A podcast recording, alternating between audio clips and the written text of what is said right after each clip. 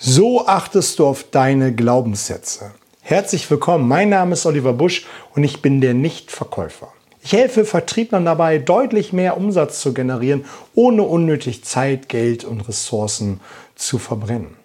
In meinem letzten Video habe ich darüber gesprochen, was mein Lieblingszitat ist. Was der Denker denkt, wird der Beweisführer beweisen.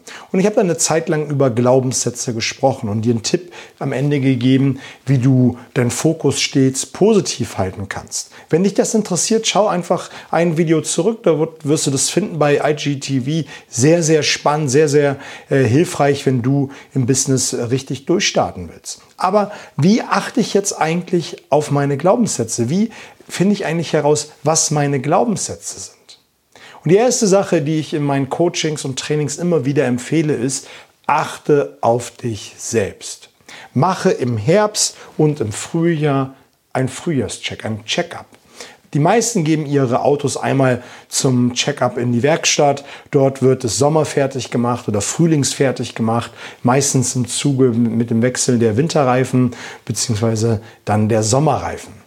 Und dort empfehle ich dann immer wieder, mach diesen Checkup auch für dich. Wenn es in den Herbst geht, mach mal einen Checkup und nimm mal jeden Lebensbereich und ähm, hinterfrag mal deine Glaubenssätze.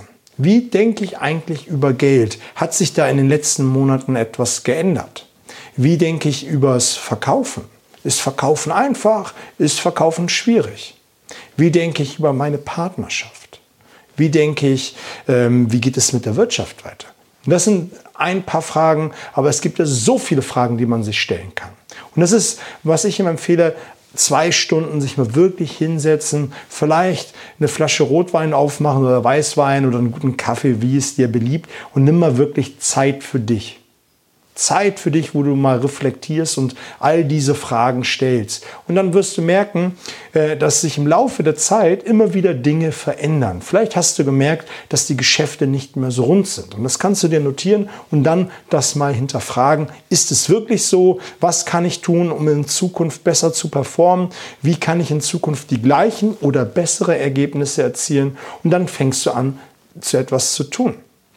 Und dadurch bist du permanent zweimal im Jahr am Schauen, wie kann ich es in Zukunft besser machen? Bin ich noch richtig genordet? Und diesen Checkup empfehle ich übrigens auch dafür, seine Vertriebsskills immer wieder mal zu überprüfen. Über ähm, bereite ich mich noch genauso akribisch vor, wie ich es am Anfang gemacht habe? Mache ich den Gesprächseinstieg noch genauso professionell, wie ich es mal auf einem Seminar gelernt habe? Bin ich in der Verhandlung immer noch genauso hart, wie ich am Anfang gewesen bin? Oder darf ich jetzt in Zukunft ein wenig härter sein und ein wenig ähm, fordernder? Mache ich all diese Dinge noch? Und das wirst du nur herausfinden, wenn du dich permanent mit dir selbst beschäftigst und immer wieder hinterfragst, ist das Messer noch richtig ähm, gewetzt? Und vielleicht kennst du die Metapher von dem Holzfäller, der eine lange, lange Zeit damit verbringt, seine Axt zu schärfen. Und dann kommt ein Mann vorbei und fragt ihn, hey, warum, warum fällst du nicht die Bäume? Du bist die ganze Zeit mit der Axt am Schärfen. Und der Mann entgegnet, wenn ich die Axt nicht schärfe, dann brauche ich viel zu viel Kraft, dann brauche ich viel, viel zu viel Zeit. Ähm, die Bäume zu fällen. Und wenn ich jetzt meine Axt schärfe und es richtig mache, dann geht es gleich wie von Kinderhand.